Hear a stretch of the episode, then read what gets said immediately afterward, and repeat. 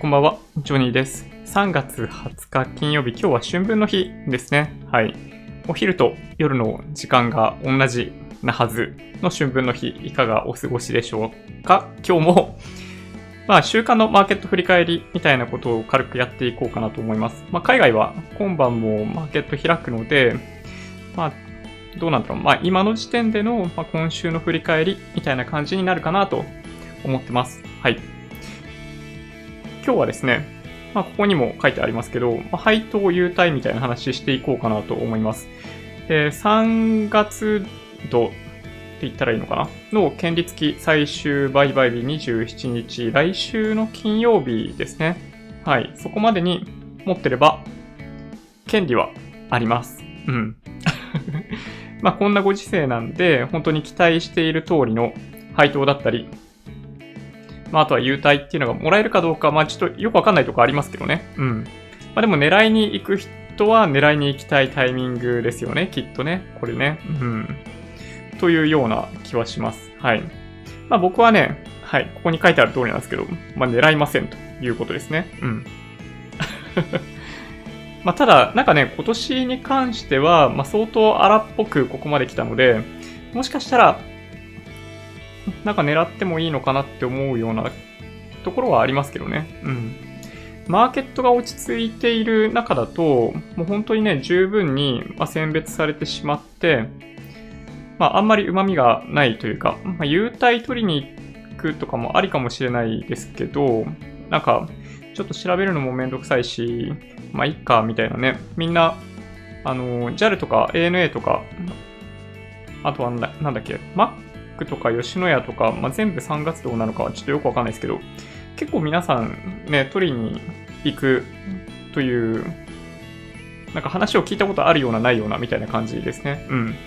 なので、まあもしかしたら皆さんの中にも狙っているという方がいらっしゃると思うので、なんかもしそういう方がいらっしゃったらコメントいただけると嬉しいなと思います。今日はそう、そういう話もしようと思ってます。はい。で、今日は、えーいつも格言っぽいのをお話ししている部分なんですが、よはい。今日は完全に格言ですね。はい。卵は一つのカゴに入れる、あ、モルナ、モルナですね。入れるなじゃないか。はい。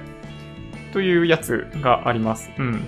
これね、ちょっと逆説的な感じで今回お話ししたいなと思ってますね。うん。まあ何かっていうと、まあ、同じカゴって何かって言われると、まあ、大体、まあ、株だったり、債券だったり、まあ、あとは国や地域だったりっていうところがあるわけですけど、まあ、今回、それをバラバラにしてたからといってうまくいったかなどうかなっていうお話ですね。はい。うまくいってないよね。うん、結論から言うと。あっちが上がったらこっちが下がるみたいな、最近デカップリングって言葉聞かないですけど、なんかそういうのが機能していないので、あんまりこういう格言っていうのは、まあ、ポートフォリオとか組む上でね、その、カゴを分けるみたいな考え方あるわけですけど、まあ、ちょっとね、うまくいかなかったんじゃないかなっていう気はします、これね。うん。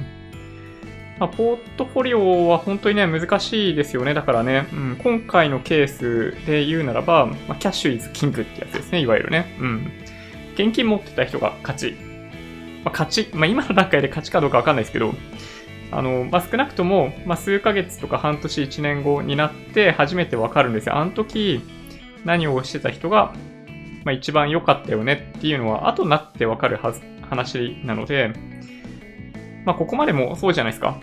あの、いろんなところで突っ込んで買いに行ってる人がいて、まあ、今の段階ではそれはうまくいっていないかもしれないですけど、まあ、上昇してたら、まあ、すごい、なんか、うまいタイミングで返せたよね、みたいな、まあ、あくまで、うまくいってた、いってなかったっていうのは全て結果論だったりするんで、まあそういう部分もあったりするかなと思いますね。はい。いやでもね、本当に、あの、まあ今回特徴的でしたよね。金とかも売られてるし、まあビットコインはまあちょっとさておき、金売られてるし、債券も売られてるしね。うん。まあそういう意味でいくと、まあ、ちょっとね、話しすぎちゃうかもしれないですけど、僕が債券を手放したタイミングっていうのは良かったかなっていう気がしますね。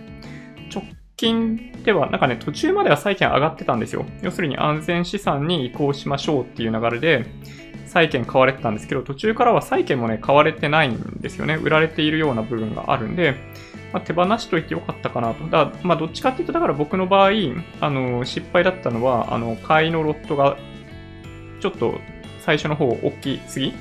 で、それがさらに、あの、下がってしまったんで、まあそこがちょっと失敗だったわけですけど、債券手放すっていうあたりまでは、なんか悪くなかったんだなっていうのはね、まあ今の段階ではわかりますね。うん。はい。卵は一つのカゴに盛るな。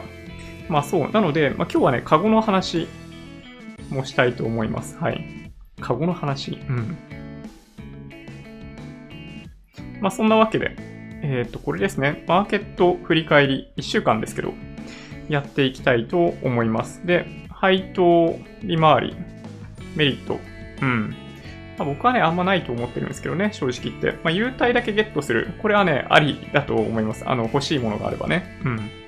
で、インデックス投資は時短商品なんじゃないかっていうお話を軽くしたいなという気がしますね。タイトルにも書かせていただいてますけど、まあ、時間いくらかけてもね、個別株で本当に儲かるかどうかっていう言うと、まあ、ちょっと僕はね、自信がないですね、正直言って。うん。はい。まあ、というお話。で、あとは皆さんとのコミュニケーションに時間を使いたいなと思っております。はい。皆さん、休日どのようにお過ごしでしょうかじゃあ、早速なんですけども、よいつものやつを先に。はい。このチャンネルは、このチャンネルではいつもマーケットの振り返りや主要ニュースの解説、投資の tips などをお届けしています。もしよろしければ、チャンネル登録をお願いします。じゃあ、そんなわけで、えっと、ちょっとね、改めて、マーケットの動き確認しといた方がいいかなっていう気はしますよね。うん。まあ、昨晩は、まあ、そこまで大きく動いたということはないんですけど、まあ、下げることなくニューヨークダウに関しては、まあ、終わってくれましたよね。はい。そうですね。2万87ドルっていうところで、まあ、2万ドルを超えているので、まあ、やっぱり心理的な節目っていうのがやっぱあるのかなっていう感じはしますよね。動きだけ見てるとね。うん。で日経平均は16,552円で、えっと、昨日、終えていて、そうですね、週足とかで見ている限りだと、やっぱり、これで、えー、1、2、3、4、4週間続けて大きな下落っていうものを続けているとこですね、ちょうどね。うん。で、今の水準っていうのは2016年の、まあ、夏ぐらいにつけていた、まあ、2016年そうですね、まあ、春先ぐらいからずっと揉み合っていたゾーンのところまあ、比較的多分ね、厚みがあるんですよ、出来高的に。なので、まあ、サポートされやすい、あの、抵抗が大きいゾーンだとは思うんですよね。はい。なので、まあ、もう一回ここまで来たんで買おうっていう人が、多分ね、この1万6000円台っていうのはかなり、そういう、なんだろうな、買いたいという人がめっちゃ多いんじゃないかなという気はします。うん。で、先週の特徴は何よりもトピックスですね。はい。トピックスはね、そう、週足上昇ですからね。うん。日経平均が5%ぐらい下落しているのに対して、トピックスに関してはプラスということで、NT 倍率すごい下がったよねっていう話を昨日させてもらいました。うん。まあ、トピックス買いトピックス買いがもしかしたらやっぱりその日銀の ETF なんじゃないか、まあ、その影響が強いんじゃないかと言われてたりもしますけど、まあわかんないですね、そればっかりはね。買いが入ってるのは間違いないと思いますけど、どうでしょうか。で、日経平均の、えー、PR が、えっと、昨日の段階で10.76、PBR が0.84なので、まあ、早いとこ1倍を回復してほしいですね、PBR に関しては。PR は、ま今後の業績の落ち込みを織り込んでって、やっぱ十何倍っていうところまで、まあ、上がっていっちゃうかもしれないですね。株価が変わんなかったとしても。うん。で、まあ、騰落レシオとか、まあ、昨日もちょっとお話ししましたけど、未だに46.88とかそういう水準にあったりするんで、まあ、ちょこっと上昇する銘柄が出てきて、騰落レシオが上がってきてるんですけど、やっぱり大きく反発する可能性が高いゾーンに今だにいる感じなんですよね。うん。で、ビックス指数とかを見ていても、えっと、まあ、今70とかあったりとか、日経平均 VI とか見ても60近くあったりとかで、えっと、かなり高い水準を維持してしまっているのが現状です。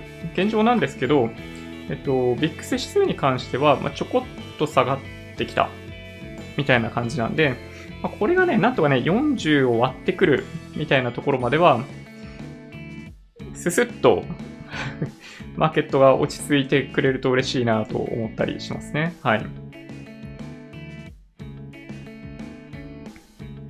そうですね。そんな感じですかね。先週、先週っていうか、まあ、今週か。今週、まあ、4日間しか営業なかったわけですけど、新安値銘柄数は先週の金曜日に1700 21銘柄あったわけですけど、今週は173、782、127、366ということで、まあ、小型中心に買われているみたいな相場で、銘柄数自体は減りましたよね。で、先ほどお話ししたように NT 倍率がその14倍台、まあ、半ばぐらい、14.2倍ぐらいまでいってたのが一気に12.9倍までっていうのがあったんで、やっぱりそのマーケットの雰囲気そのものは、あの、徐々に変わってきたというのが皆さんも、なんか肌で感じ取れる部分があるんじゃないかなという気がします。で、もう一つ他にも要因ありますね。ビットコインの価格も、まあ、全て何でもかんでも売られるっていう状況からは変わってきていて、今72万4000円ですね。はい。まあ一時期50万円ぐらいまで下がってたんじゃないかな。どうだったっけな？そうですよね。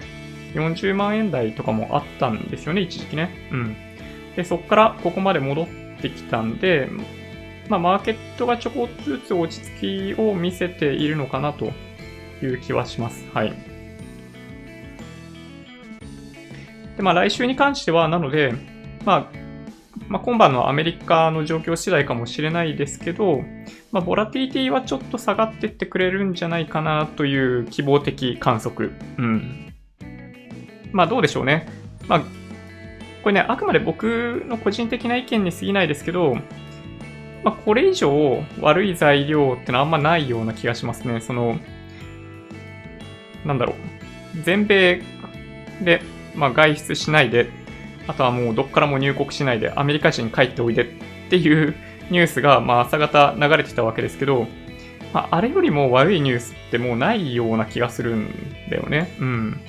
基本的に人が動かないっていう状態人が街と街の間を動かないとか、国と国の間を動かないっていう状況が、まあ、2、3週間続けば、ある程度状況としては落ち着いてくるんじゃないかと僕は前からお話ししているので、まあ、なんとなく、そうですね。まあ、それで落ち着いてくれればってとこかもしれないですけどね。はい。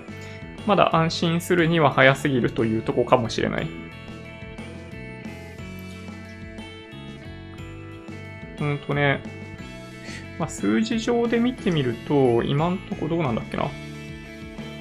えっと、感染者数25万4千人で、死亡者数が1万人、治った人はま9万人近く。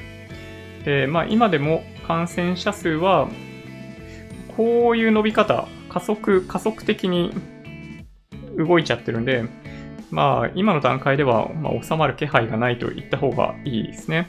まあ、今日はイタリアの死亡者数が中国抜いたっていうんでニュースになっちゃってましたね。はい。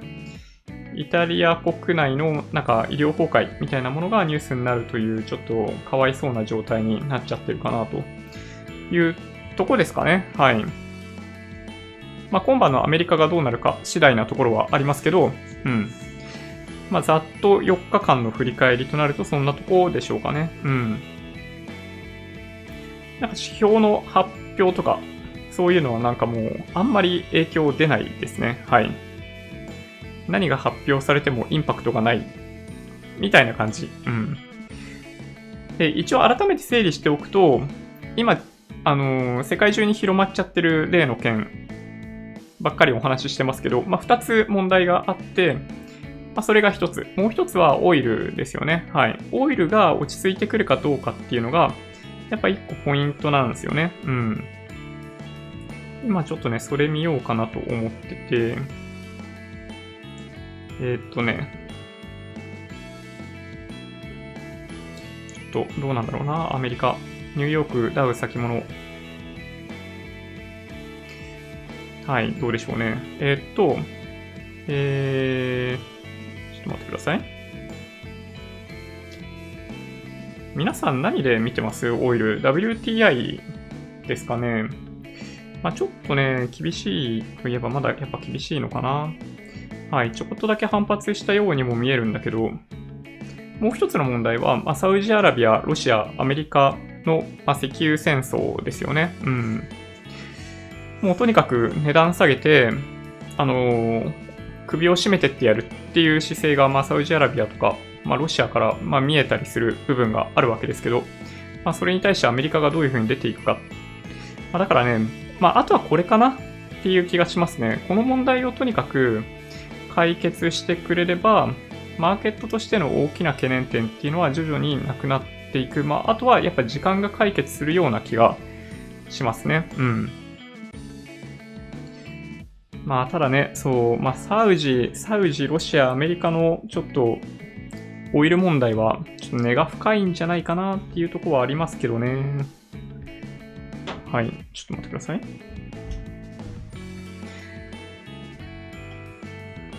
じゃ一旦ちょっとコメントを見ていこうかな。うん。はい。なんかね、今日も配信前からコメントいただいて本当にありがとうございます。今夜もよろしくお願いします。はい、こちらこそよろしくお願いします。間に合った。この時間に合わせてゴルフ練習場から帰ってきてます。おおありがとうございます。はい、竹蔵 X さん、ありがとうございます。うん。ゴルフの練習って楽しいですね。打ちっぱなしですよね、多分ね。うん。ね、なんか、飛距離がものすごいじゃないですか、ゴルフって。ね、だから、あれね、打ちっぱなしやってるだけでもすごい楽しいですよね。うん。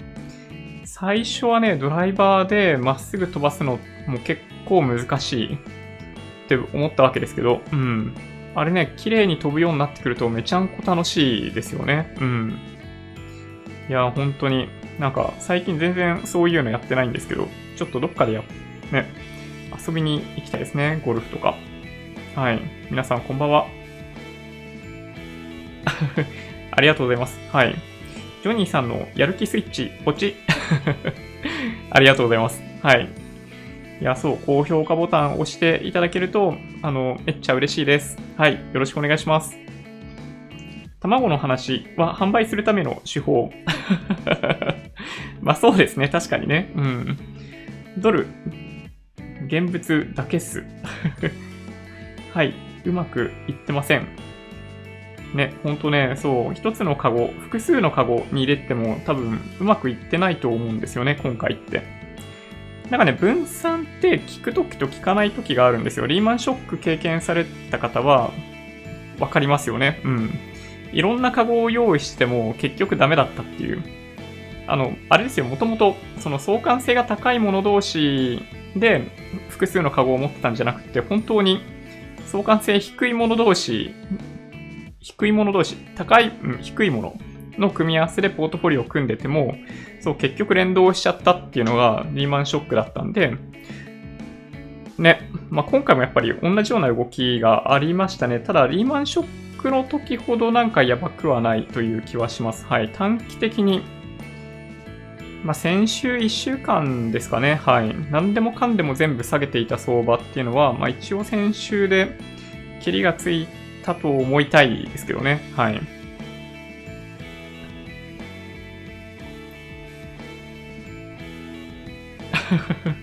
席外している間に始まってた 今回は、卵分けたけど、建物ごと崩壊した感じ。ああ、そうですね。確かに。うん、そうかもしれないですね。うん。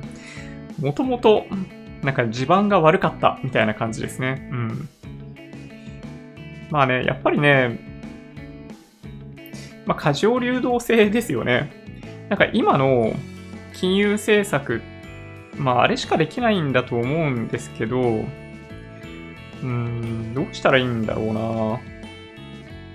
まあ、結局お金を供給するということで、まあ、市場を、なんだろうな、活性化させるみたいなものが、まあ、元々の、その、まあ、伝統的な金融政策じゃないですか。まあ、だからこそ、まあ、景気が落ち込みそうだというタイミングでは、まあ、金利下げる。まあ、逆に逆の動きがあれば、あの、金利上げて引き締めるみたいなことをやってたわけですですけど、やっぱボーダレスというか、まあ、お金がやっぱり、その、キャリーしてってしまう。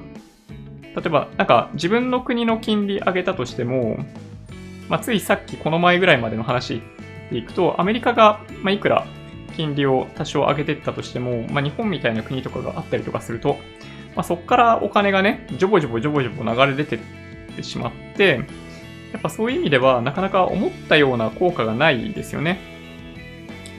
で、まあ、インフレになるかと思いきや、そのジョボジョボジョボジョボ、その海外に流れ出てっていっちゃうから、日本国内としてもインフレにならないし、そうだからなんか伝統的な金融政策っていうものの限界が来ているような気がするんですよね。で、それに気づいていると思うんですよ、明らかに。各国中央銀行は。で、各国中央銀行気づいてるんだけど、まあ、それをやめられない。で、それをやらないと逆になんかその市場と対話できないみたいな状態で、まあ、必要以上のその、まあ、いわゆるその過剰流動性相場みたいなものが出来上がってしまう。で特にここ、まあ、10年ぐらいの間に、まあ、そのコンピューターによるトレーディングっていうのがものすごい盛んになって、ちょっと忘れちゃいましたけど、確か半分以上の取引はコンピューターなんですよね、確かね。だからこそ、まあ、行き過ぎる。まあ、なんかね、その、感染系の話でオーバーシュートっていうのが出てきちゃうんで、オーバーシュートっていう言葉があんまり適正じゃないのかもしれないですけど、そう、あの、上げる時も下げる時も、ちょっと行き過ぎる。みたいな相場がやっぱね、起きやすくなってるかなと思いますね。その原因はやっぱりその、今お話しした、あまりにもジャブジャブになっている資金がマーケットに溢れているからだと思いますね。うん。まあ、CLO とか、まあ、そういう商品とかが、まあ、どんどん出てきたりとか、で、地銀とかそういうところが、やっぱりその、金利があまりにも低いんで、そういう、まあ、は、あれ、ちょっとリスクが高い商品に手を出さないといけない状況になってるとか、まあ、いろんなところにやっぱ波及してるんじゃないかなという気はしますよね。うん。で、ものすごい頭でっかちになっちゃってるんで、で、ちょこっとマーケットが下がってきたときに、まあ、ものすごいレバレッジかけて信用取引やってるみたいな状態だったりするんで、その世界経済全体が。そうすると、やっぱヘッジファンドとかそういうところって、その顧客の解約みたいなものが相次いでくると、もうとにかく現金必要だという話になって、あの、売りが売りを呼ぶみたいな感じになってんのかな、どうかなってとこですよね。うん。まあ一旦だから、まあ、必要とされる短期資金を、まあ、見事に提供できれば、あとは、さっきお話しした2つの大きな問題っていうものの、まあ、解決策というか、解決に向かう道筋っていうものが見えてくると、まあ、なんとなく、マーケットとしては落ち着いて、ボラティリティが下がった状態で、じわじわ上がっていく、リバウンドしていく、みたいな感じになるんじゃないかなという気がしますけどね。で、まあトランプさんとかは、そう、大統領選あるんで、うん、なんかもしかしたらやっぱりバシバシ手を打ってくるんじゃないかなという気はしますけど、どうでしょうかね。はい。ね、そうですね。キャッシュは心の保険です。はい。数十年に、数十年に単位でこういう相場ありますよね。うん、ほんとね、そう思いますね。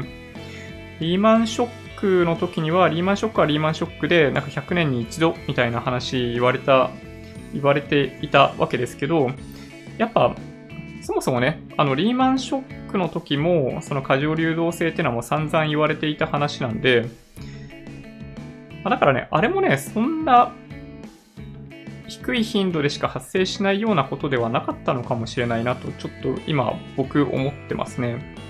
こうやってあの、ショック、マーケットのショック、急落っていうのを経験していると、そう、やっぱり今みたいなジャブジャブの状態だと、こういうマーケットに何か引き金引かれるとこうなっちゃうのかなっていう感じがね、そうしてきてます。うん。あ、ちなみに、今このキャッシュの、キャッシュは心の保険というふうにおっしゃっていただいている、土屋さん、名前のところが青いので、わかるかもしれないんですけど、えっと、モデレーターを務めていただいてます。はい。いつも平穏な、この YouTube ライブのチャット欄があるのは、土屋さんのおかげなので、はい、感謝。ありがとうございます。国内債券でも含み損。どうしても含み損が耐えられないなら現金。そうですね。はい。まあ、途中まではね、上がってたんですよ、国内債券も。うん。あの、全世界債券も上がったんだけど、あの、下がってきちゃいましたね。うん。それってのは、やっぱり、まあ、債券、債券売り、株売り、債券売り、あの、現金、現金をくださいっていう人たちの効果ですね、明らかにね。うん。はい。いやー、すごいですね。僕は今日は出勤でした。ああ、そうなんですね。なるほど。受給バランス公開。うん。キャッシュイズキング。そうですね。金まで売られる始末。そうなんですよね。なんか、どんどんやっぱ世界は良くなってるような気がするんですよ。ファクトフルネスとか読んだ方いらっしゃるかもしれないですけど、基本的になんかこの経済についてもどんどん良くなっている気がしていて、なんか昔みたいな、なんか、いや、ありえないだろっていうようなバブルとかね、あの、例えば、なんかかつて、あの、ライブドアが、あの、受給を改善するために、あの、頻繁に分割やるとかね、ああいう穴って、もうどんどんどんどんなくなってってるじゃないですか。そう、だから、基本的には相場って、昔と比べたらはるかにやっぱり成熟していて、まあ、ああいう問題とかね、その IT バブルで PR100 倍、200倍みたいな状態っていうのは起きないですよね、あんまりね。そう。だけど、やっぱり資金そのものの物量っていうのは、あの頃よりもむしろ多かったりするんで、まあ、それを抱えきれないというか、うん。なんかもう、すんごい大きい、なんだ？なんて言うんだろうな、バケツを頭の上に乗っけている状態で、ちょっと動いただけでも、タプンってすごい動いちゃうような感じ？うん。こぼれ落ちちゃうような感じ？をなんとなく僕はね、イメージしてますね。多すぎる。そう、水の量がね。まあだからといって、そう、まあ少なくするっていうのは難しいですよね。中央銀行としてはね。うん。はい、実体経済がある程度大きくなってくれるのを待っているみたいな状態なのかなという気はしますけど、どうでしょうね。はい。優待狙ってませんが、配当金は少し狙ってます。あ、配当金やっぱ狙う方狙いますよね。27日ですよ。え、行きます？行きますか？そうなんだ。ちなみに、どうなんですか？なんか、そんなに、なんか狙いたくなるような銘柄ってあるんですかね？なんかね、高配当って、配当金ってどう思います？そもそも。なんかね、個人的には配当金ってなんか効率が悪いように感じるんですよ。なんかその税金取られるじゃないですか。結局ね。そうだから、まあ、そうやってお金が会社から外に出ちゃうぐらいだったら、まあ、自社株買いやって焼却してもらう方が、本当はいいんだけどなって思うんですよね。うん。いや、ちょっとね、悩ましいですね、配当はね。はい。そうですね。まあ、弱小通貨崩壊危機から FDA 通貨スワップ締結、マーケットは安定し始めるでしょう。今週がセリクラ、通貨スワップ締結、分かってた。うん。まあ確かにね、まあ、昨日の東証リート指数の動きとか見てると、まあ、なんとなくそんな感じはしますよね。ちょっとね、あの、昨日の東証リート指数の動き、異常な気がする。やっぱり、そういう意味でいくと。まあ、確かに、あの、まあ、ホテル系とかそういう系のリート、なんか相当な数のリートの銘柄でストップ安になってたって聞いてるんで、昨日に関しては。まあ、それでああいう状態になったんだと思うんですけど、ちょっとやっぱね、うん、東証リート指数とかも、やりすぎなんじゃないかと思うほど下げてますよね。うん。なんか実際の不動産投資やるよりも下手したら、リートの方がなんか利回り高いんじゃないかなと思えるほど下がりましたよね。うん。いや、わかんないですよ。あの、もちろん、あの、上場している、あの、リートたちの中に、まあ、やばい状態になっちゃうものがポロポロポロポロ出てくるとかもあり得るんで、まあ、今の価格が適正なのかどうかはわかんないです。わかんないけど、ね、まあ、昨日みたいに18%とか下げるっていうのは、ちょっと普通ではないですよね。うん。日銀の ETF 買いは、えー 悪手。売り方に売るチャンス与えてるだけ。まあそうですね。手の内見せちゃうと本当ね、良くないと僕も思うんですよね。そうそう、本当まあだから、まあ日銀としても辛いんでしょうね。まあ、12兆円の発表の時も、その6兆円をベースラインにっていう文言を加えたのは、やっぱりその手の内を明かさないためなのかなっていう気はちょっとしますよね、あれね。MacD クロスしてから買ったらいいんじゃない？まあ確かにね。そうですね。うん。まあ十分に、まあ皆さん得意なチャートというか、いつも見ているチャートって何かしらあると思うので、まあそれでまあ、本当に安心してから動き出すぐらいで、まあ、僕もいいんじゃないかなと思いますけどね。うん。まあね、チャートはね、難しいんですよ。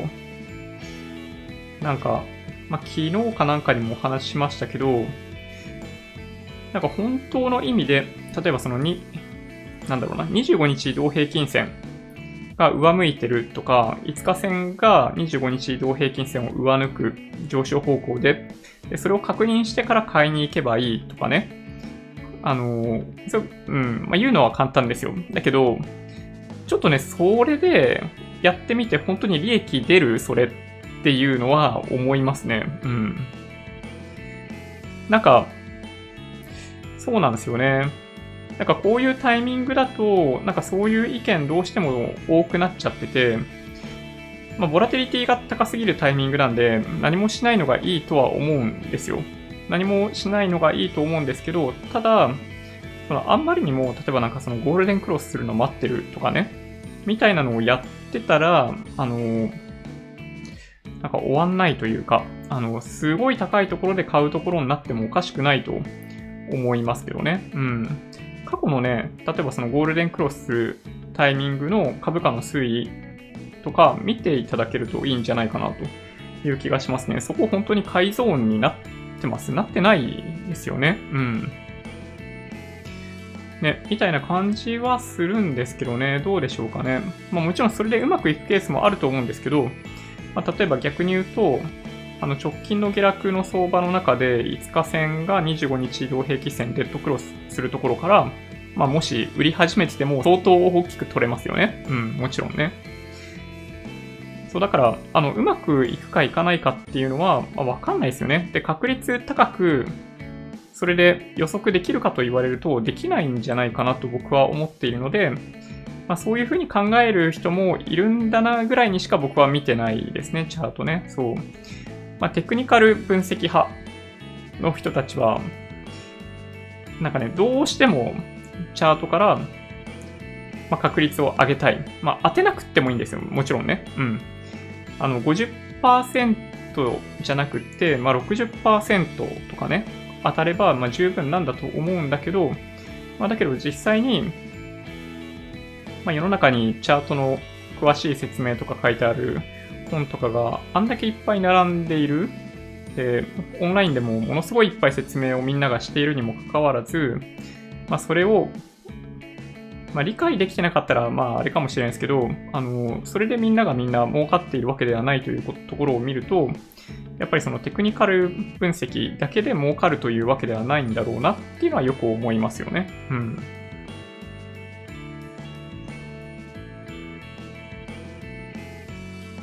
まあね、わかるんですけどね、テクニカル分析って、なんか、要素をいろいろ排除して、なんか自分が見なければいけないところをものすごいフォーカスできるじゃないですか。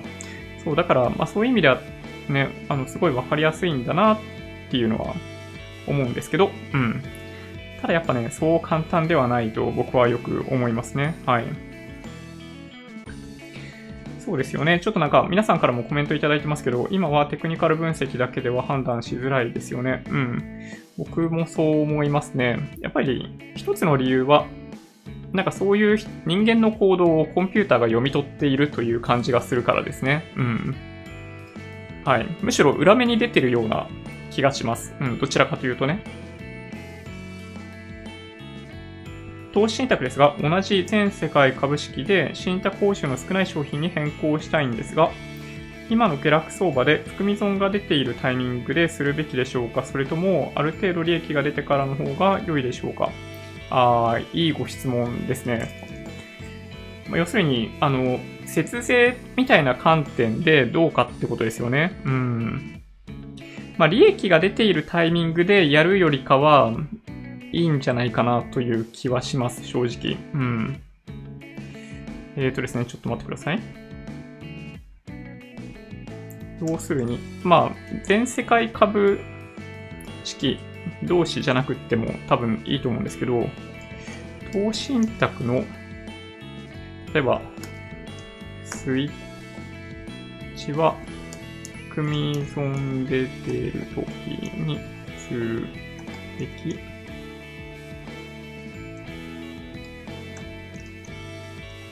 ちょっと待ってください。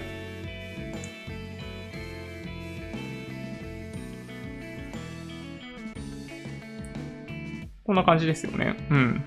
含み益、含み損、まあ出ているとき、まあ何にも、どっちもなければっていうのはあるんですけど、例えばその1年間、例えば今年2020年で、あの、含み益すでに出ていて、含み益じゃないな、えっと、利益確定している分があって、で、スイッチすることによって、あの、なんだ、源泉徴収されている税金をまあ、取り戻すことができるぐらいの含み損だったら、なんかそういうところでスイッチしちゃってもいいんじゃないかなという気はします。うん。だけど、まあ、純粋に、まあ、今回が初めての、例えば、スイッチするタイミングが初めての取引で含み損が出る。で、今年の取引がほぼそれで終わりっていうことになると、まあ、その含み損って今後3年間に繰り越すために、まあ、確定申告したくなりますよね。あの、まあ、額によると思うんですけど、はい。額が、まあ、大きくなければ、確定申告することの手間の方が大きかったりするんで、まあ、無視するかもしれないですけど、そう確定申告しないとな、みたいなのがあったりとかすると、まあ、悩ましいですね。そういう意味でいくと。なので、まあ、今年1年間を通じた中で、まあ、僕の場合ですよ。えっと、すでに税金を、あの、納めちゃっている場合には、それを取り返せるような範囲での、あの、含み損は確定させて違う商品にスイッチしてもいいかなと思いますね。うん。まあ、例えば、まあ、どういうことかっていうと、えっと、今年で言うと、基本的に僕ずっと回避スタンスなわけですよ。なので、えっと、利益確定させたものって、その先日2回取引やったっていう、その短期勝負の2個だけなんですね。で、それって、まあ、利益出ちゃ、出ちゃってるっていうのも変ですけど、その利益確定させてるんで、あの税金もうすでに、まあ、取られた後なんですよね。そう、だから、取り返したいんですよ、簡単に言うと。で、含み損出てるものがあるんで、自分が保有している中に含み損出てるものがあるんで、えっと、まあ、今の段階ではやらないですけど、例えば、その10月から12月ぐらいにかけて、あの、その、すでに納め、納めてしまっている 税金を取り戻すために含み損出ているものを、あの、違う商品にスイッチするか、あの、ど、どちらかというと、一回洗い替える。売って買い直すみたいなことは、やると思いますね。うん。税金を取り返すために。なので、まあ、ちょっとね、まあ、状況したいかなという気はしますね。まあ、あとはその確定申告のハードルがどれほど高いか低いかみたいなものも一つの要素としてあるかもしれないですね。うん。まあ、確定申告難しくないですけどね。うん。はい。1日あれば、まあ、十分提出できると思うマイナンバーカードがあればという気がするんで、はい。まあ、そういう感じの手続きをして、来年以降で総裁するんでもよければ、まあ、含み損出しちゃってもいいのかもしれないですけどね。はい。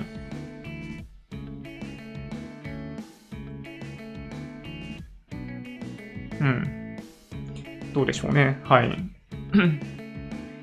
日本の会社は、えー、自社株買いはしても、焼却はなかなかやらないのよ。まあ確かにそうなんですよね。うん。なんか、この前の先日の、何でしたっけ、ソフトバンクも、まあとりあえず自社株買いやるよと。で、焼却するつもりだけどっていうね。はい。まあそういう感じですよね。うん。まあいつか焼却するけど、みたいな感じ。まああれはね、多分、まあなんだろうな、まあい、まあ2回効果を得たいんだろうなと思ってますね。うん。自社株買いするよっていうニュースで1回上げたくって、まあ上がんなかったんですけどね。もう1回焼却するよっていうニュースで株価を上げたいという、まあある種、なんかそういう、なんだ、IR 戦略なのかなと思ってますね。はい。積み立てなら今のを残して新しい商品を買い始めればいいと思います思いますよ。うん。そうなんですよね。そう。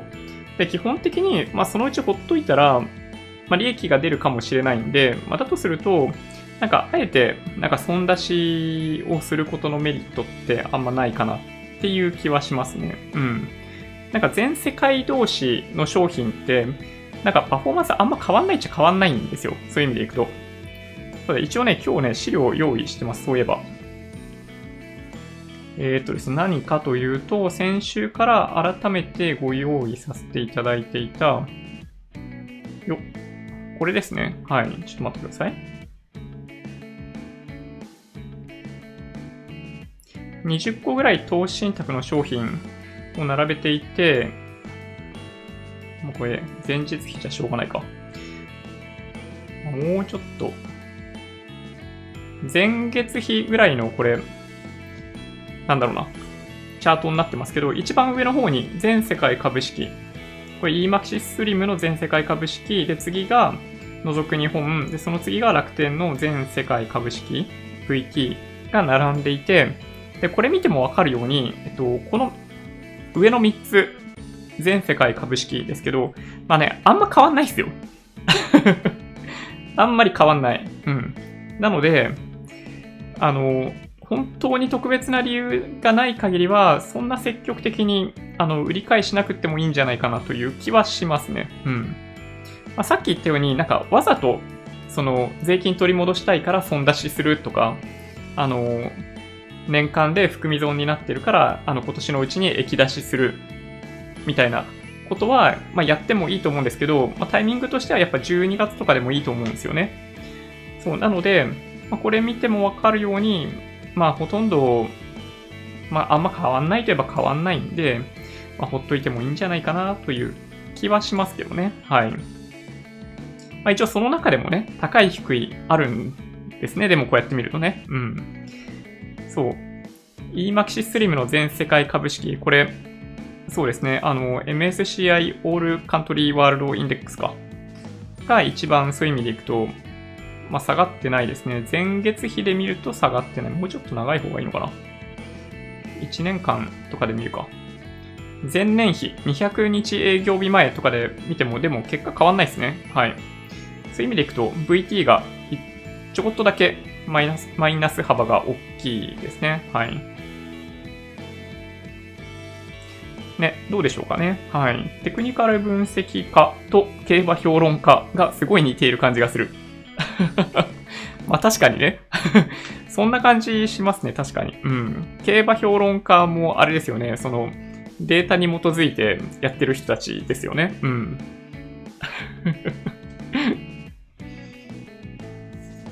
あ、いえいえ、ランドグレンさんいつもありがとうございます。テテクニカルだけで勝負は無理。ね、そうですよね。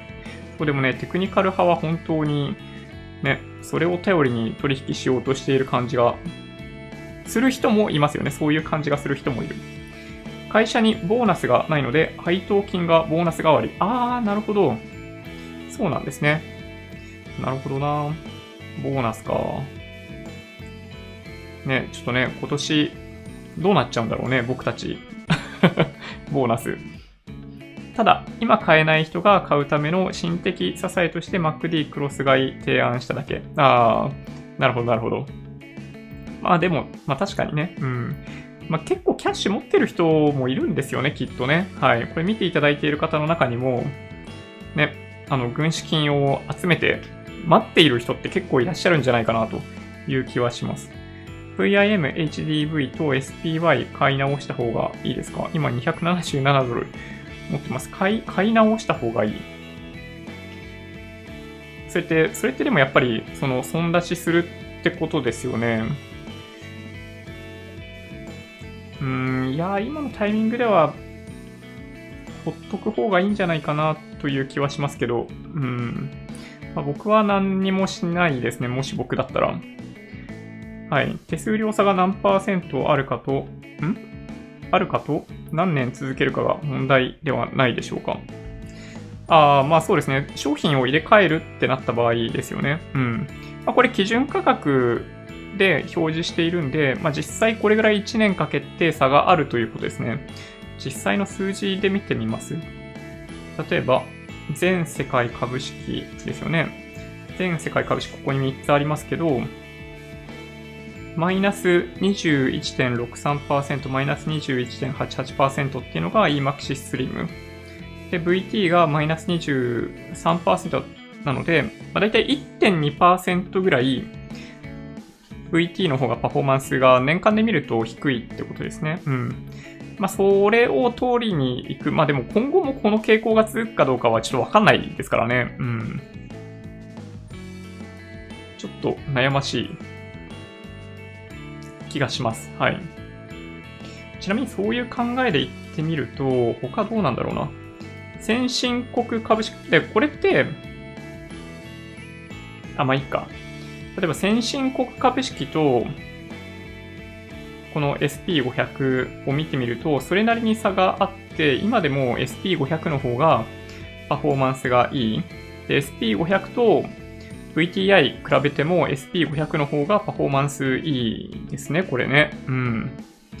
この3つ、SP500 と VTI と MSCI 国際比べると、ちょっと差がついてますね、こうやって見てみるとね。うん。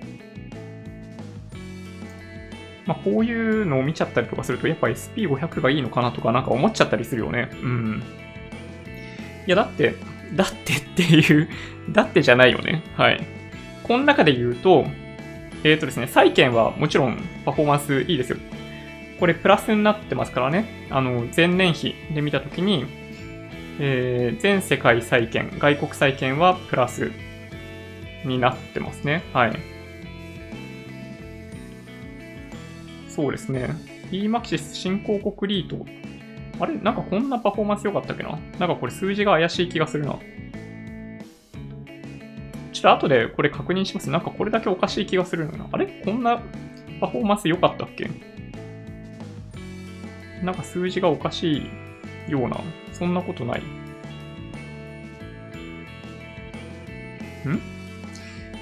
?EMAXIS 新興国リート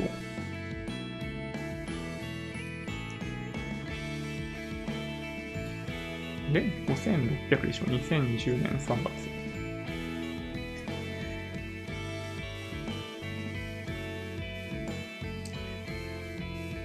あれ、そうだよね。あれ？これおかしいね、なんか。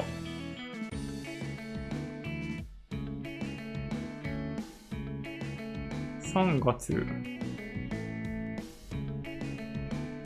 どこを参照してるんだ、これ？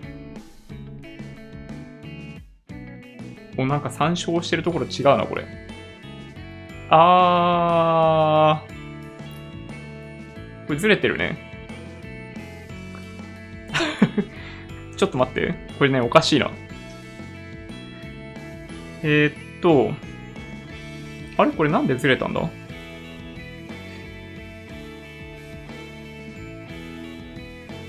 これ順番がおかしいんだな。えー、っとですね、順番を変えるべきなのはこれだけかな。全世界債券を日清外国債券の前に持っていけばいいのか、もしかして。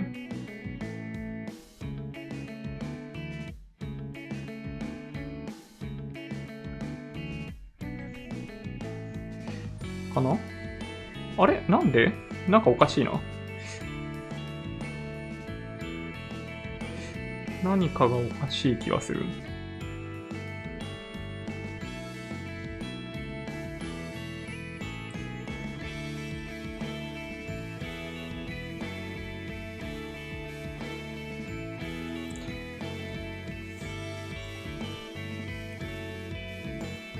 これで、これで合ってるかな？と待って。これで、これを全体にもう一回コピーする。あ、そうするとこうなるか。なんとなく合ってそうな気がするな。あ、そうですね。よかった。ちょっと失礼しました。あれ？なんでおかしいな。あれ？どこで狂っちゃったんだろう。ちょっとよくわかんないけど。はい。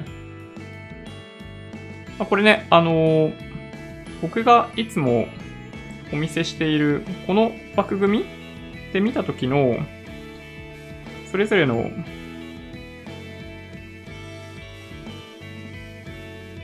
なんだろうな、枠組み単位ではっきりと、えー、数字上の違いが出ているように見えますよね。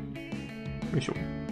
これ、僕ちっちゃくします。はい、これ、一番右、新興国なんですけど、まあ、こうやって見てみたときに、まあ、全世界先進国、日本新興国ってあって、株式、債券、不動産、まあ、これ 4×3 に分けてるわけですね。で、まあ、まあ、こんな12分類が綺麗に結果として分かれているわけではないですけど、まあ、この一番上の全世界株式から、えっと、この新興国株式のところまでは、まあ、見事にものすごいマイナスですよね。で、その中でも、まあ、全世界株式が、まあ、そういう意味では大体平均ぐらいになってて、えっと、先進国、北米の株式が、まあ、そこまでマイナスになってない。で、もう一つ言えることは、えーまあ、トピックスが、あの直近の動きの関係で意外と悪くないんですよね。で、日経平均が、まあ、大体全世界と同じぐらいになっていて、新興国株式がもっと悪い。で、債券、全世界債券、外国債券、先進国債券、国内債券っていうのがすべて、すべてじゃないか、国内債券はちょこっとだけマイナスで、えっと、先進国、全世界債券がプラスになっている。で、新興国債券に関しては債券なんだけど、えー、マイナス幅がかなり大きいと。で、さっきお見せしたこの横の分類株式、債券、不動産っていう枠組みで見てみると、この一番下に、まあ、リートが集まってるわけですけど、リートがとにかくパフォーマンスが悪いですね。はい。で、先週まで、あの、国内リートはだいぶマシな方っていう表現ができてたんですけど、ちょっとね、今週、今週の動きの関係で、はい、一気にパフォーマンス悪くなっちゃいましたね、国内リート。うん。それがね、残念といえば残念ですけど、はい。まあ、こんな感じになってます。はい。ちょっとね、あの、チャートが、チャートが、表がずれてて、チャートがおかしくなっていて、大変申し訳なかったんですけど、新興国リートはパフォーマンスが悪い。過去1年間で見るとですよ。あくまでね。だから来年どうなるかっていうのはわかんないですけど。うん。はい。まあ、こういう感じで見てみると、まあ、だから2021年とかはむしろ、まあ、債券にとっては、ま、受難の年になったりする。まあ、だいぶ先の話ですけどね。はい。なんじゃないかなという気がしなくもないですよね。うん。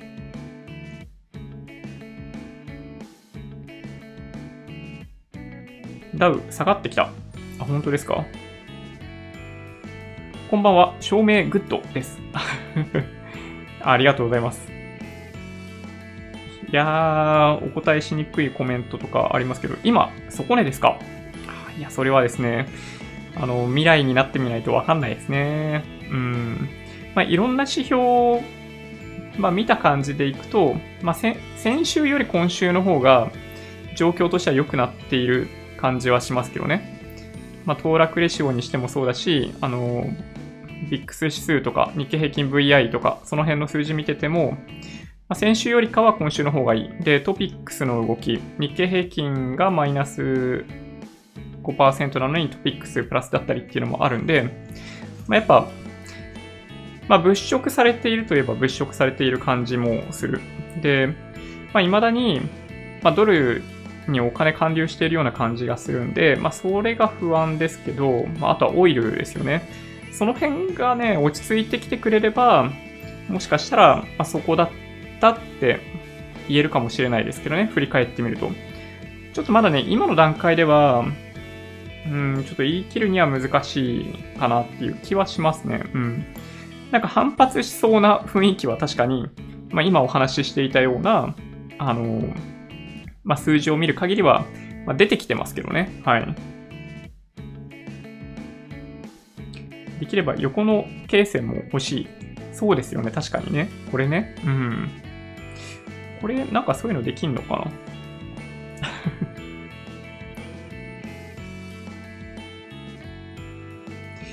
えっと、なんかできそうな気がするな。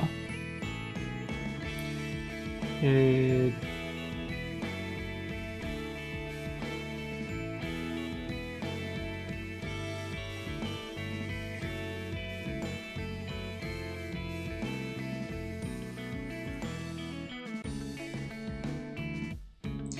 ーん、なんだろう。グリッドライン？グリッドライン？そっちか。うーん、K 線、K 線。どうやって出すんだろうな。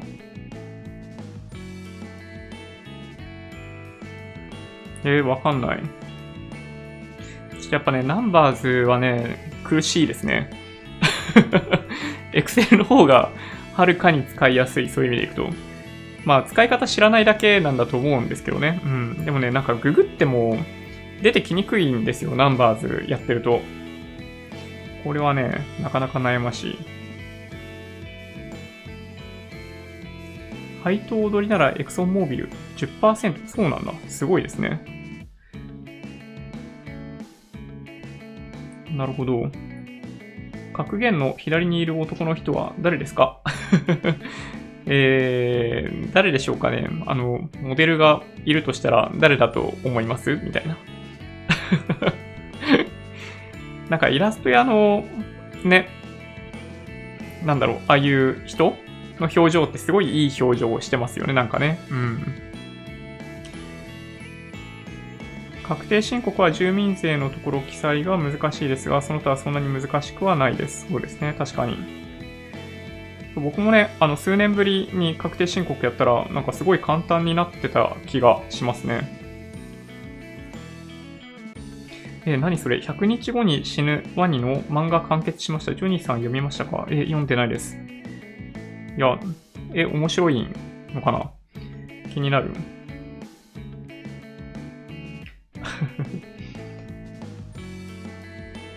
難しい。うん、そうですね。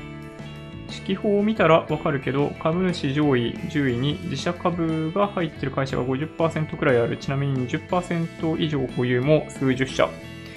うん、そういう状態なんですね。焼却しろよって話ですよね、だからね。うん。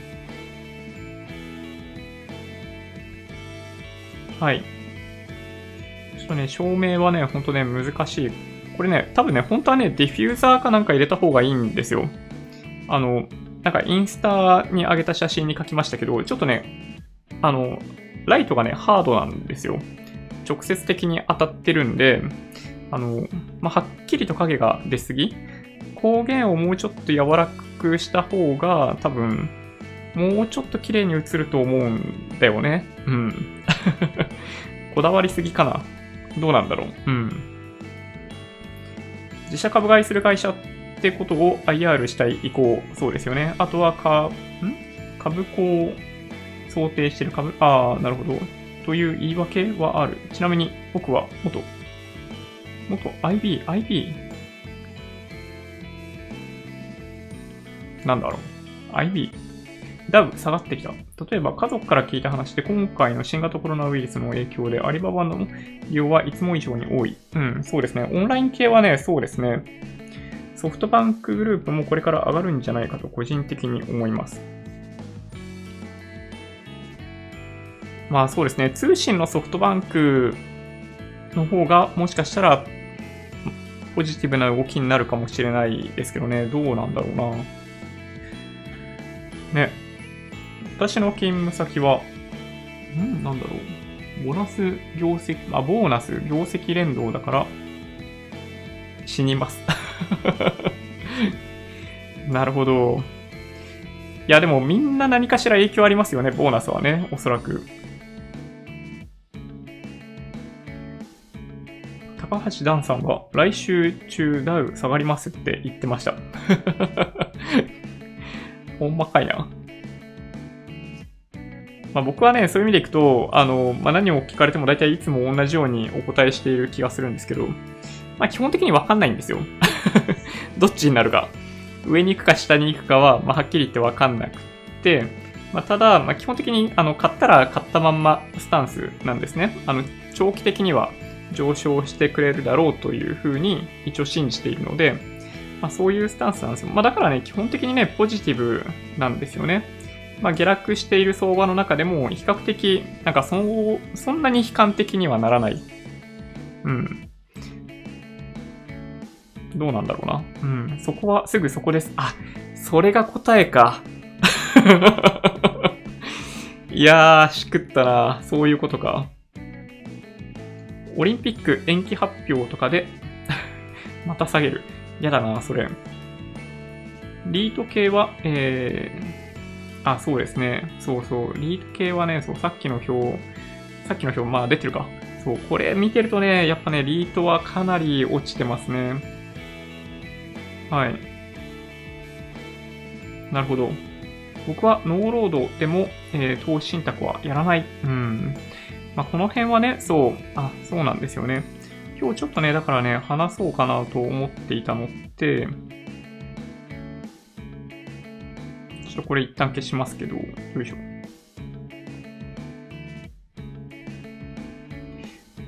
これね、そう、思い出した。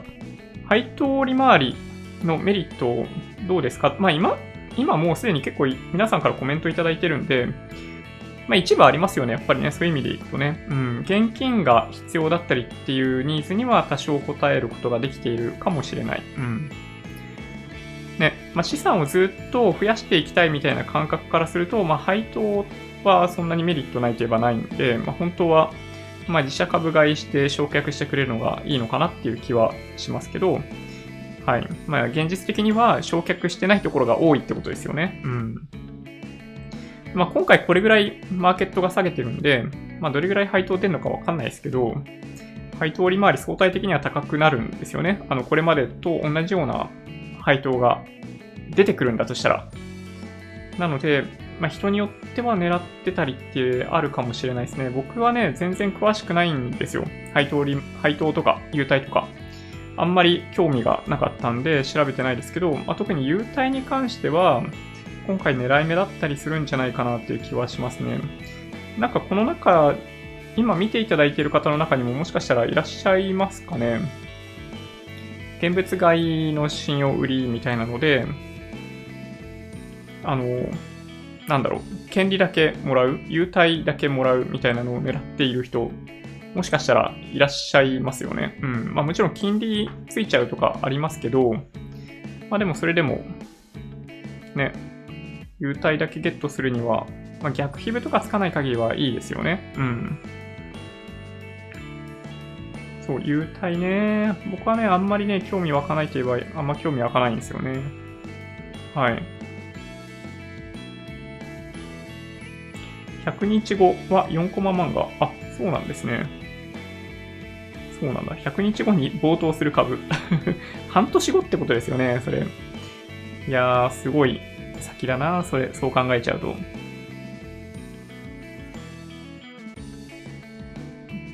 なるほど。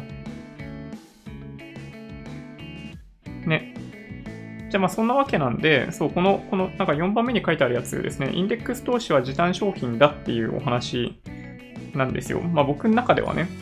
まあ投資信託もともとあんまり興味ないっていう方からすると、まあ全然選択肢に入ってこないんだと思うんですけど、あの、個別株を本当に買って、あの、資産増やしていこうと思うと、これあくまで僕の場合なんですけどね、なんかすごい難しくないですか？時間をいくらかけても、なかなか思ったような成果が出ないっていうのが、まあ、個別株投資の悩みかなと思いますね。なんかどちらかというと、だから結局僕の場合、まあ、銘柄を選び抜くっていうのが本当にあんまり得意じゃなくて、まあ、ずっと1個の銘柄をやり取りしているとだんだん見えてくるのはわかるんですよね。うん。まあ、最近やってないから多分もう一回やってくれと言われても多分今もうできないと思うんですけど、昔、まあだから10年以上前か。リーマンショック前にずっと売買で使ってた、例えばそのソフトバンクとか、まあ、今のソフトバンクグループとか、任天堂とかっていうのは、なんか、ま、やや動きが読みやすかった。なんかずっと売買やってるとだんだん見えてくるっていうのがあったんで、あの、多少やってましたけど、で、しかも長期的にまあ、長期的じゃなかったんですけどね、だからね、そう、リーマンショックとか起こって、まあ、手放さないといけないみたいな状態になっちゃったんで、まあ、良くなかったんですけど、ね、あの、まあ、中期的には、まあ、ソフトバンクにしても、まあ、その任天堂にしても、まあ、結構、まあ、いいとこまで行きましたけどね。ただ、なんか、あんまり普段から見てない銘柄で勝負しようと思って持ち続けても思った通りに、なんかいい結果にならなかったんですよね、僕の場合。なので、なんか今すごい極端で申し訳ないんですけど、投資信託使ってインデックス投資やるか、もしくはその本当になんか受給だけであの超短期勝負するかみたいな感じになっちゃったんですよね。うん、個別銘柄って、まあそう、だからまあここで何を言いたいかっていうと、まあインデックス投資ってもう答えがある程度もう決まっちゃってるところがあるじゃないですか。あの、どういうポートフォリオを組んで、あのその人が取れるリスクに合わせて、まあ、いくつかの商品をま組み合わせて投資をしていくっていうのが、まあ基本的なやり方だと思うんですよね、インデックス投資。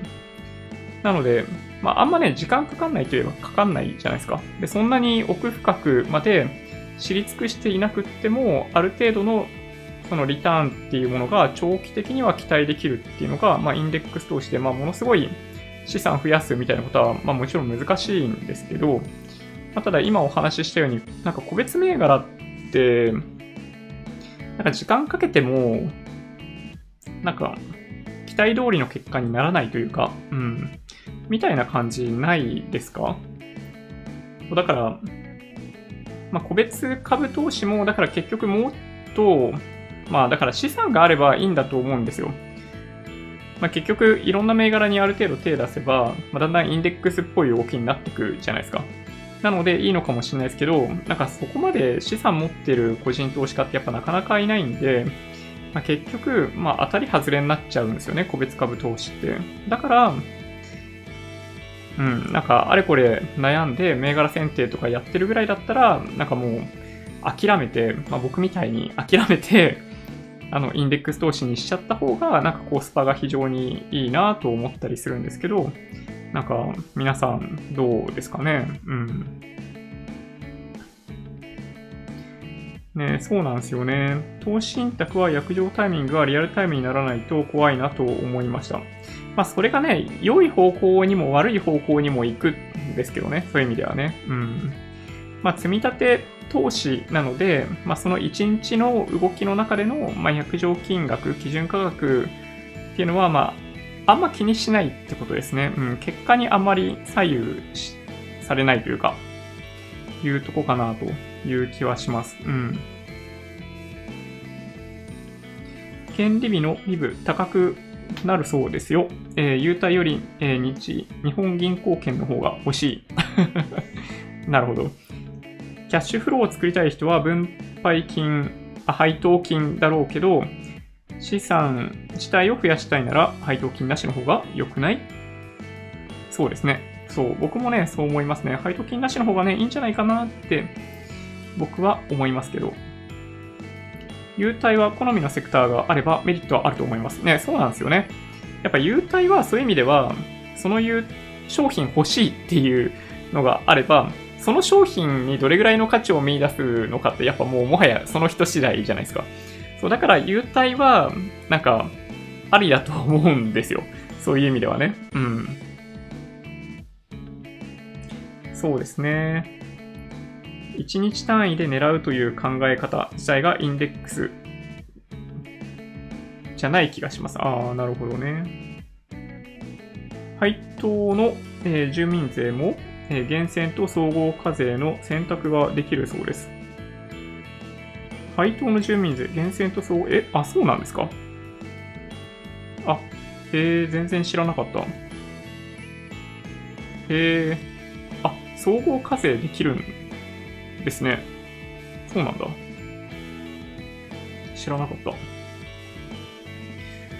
うん。はい、そうですね。土屋さんの意見と同じインデックスは狙わない、そうですね。狙わない投資ですね。とにかく積み立て長期という考え方。そうですね。はい、おっしゃる通り。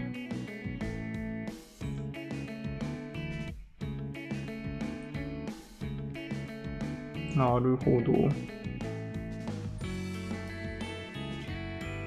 そうですね。個別は個人的に応援したい会社でいいと思うんですけど、本来の株。まあ確かにね、そうですね。投資にしか買ったことがありません。リーマン前から買ってますが。いや、それすごいと思うんですよね。うん、何気に。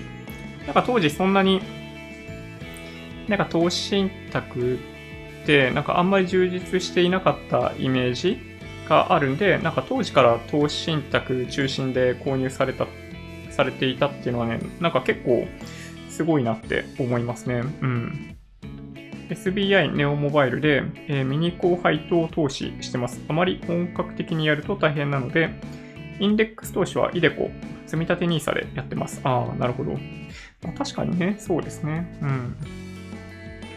ああ、土屋さんありがとうございます。ね、そろそろ時間かもしれないですね。なるほどな。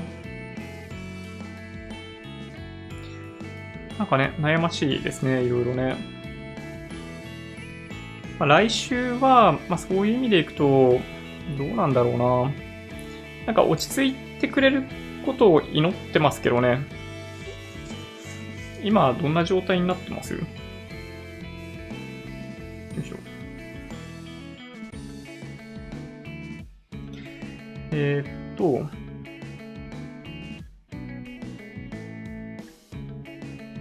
ニューヨークダウ、一応プラスになってるのか。2186ドルですね。プラス100ドルぐらいで推移してますね、今ね。うん。えー、CME 日経平均先物17,450円。だって。結構上げるんですね、これね。うん。月曜日このまんま行くんだったら結構高いところで寄りつく感じがする。なるほど。米ドル円も110円台入ってますもんね。どうなんでしょうね。来週はさすがにそろそろ落ち着いてきて、まあ、買いも入ってきてんのかなそういう意味でいくとね。はい。そんなとこでしょうかね。どうしようかな。はい。なんか、話しそびれた何かがあったような気がするんだけど、まあ、いっか。うん。なんかね、明日以降もまた一応配信しようかなと思ってるんですけど、まあ、ちょっと状況落ち着いてくると、やっぱなんかお伝えする内容を、まあ、変えていった方がいいかなっていう気はちょっとしてます。はい。なんかこの荒っぽいマーケットの状況を、まあ、みんなでお話しするというところから、まあ、もうちょっと中長期で、なんだろうな、まあ、役に立ちそうなコンテンツっていうものを、まあ、取り上げていきたいなという気はしてます。はい。なので、なんかもしよければご質問とか、あの、投資信託の質問、もしあれば、アーカイブでも何でもいいんで、あの、コメントいただけると嬉しいなと思います。はい。そんな感じでいいですかね。はい。ちょっとね、今日は、えー、いろいろあって疲れてますが、うん。眠いので、ちょっと早めに寝てしまおうかな。まあ3連休だしね、はい。まだ今日はそういう意味でいくと、ものすごいストレスフリーな夜ですよね、きっとね。うん。よいしょ。Twitter、Instagram のアカウントもあるんで、もしよろしければフォローお願いします。音声だけでよろしければ、ポッドキャストもあるんで、そちらもサブスクライブお願いします。もし今回の動画が良かったって方は、高評価ボタンをお願いします。合わせてチャンネル登録していただけると嬉しいです。それでは、ご視聴ありがとうございました。バイバイ。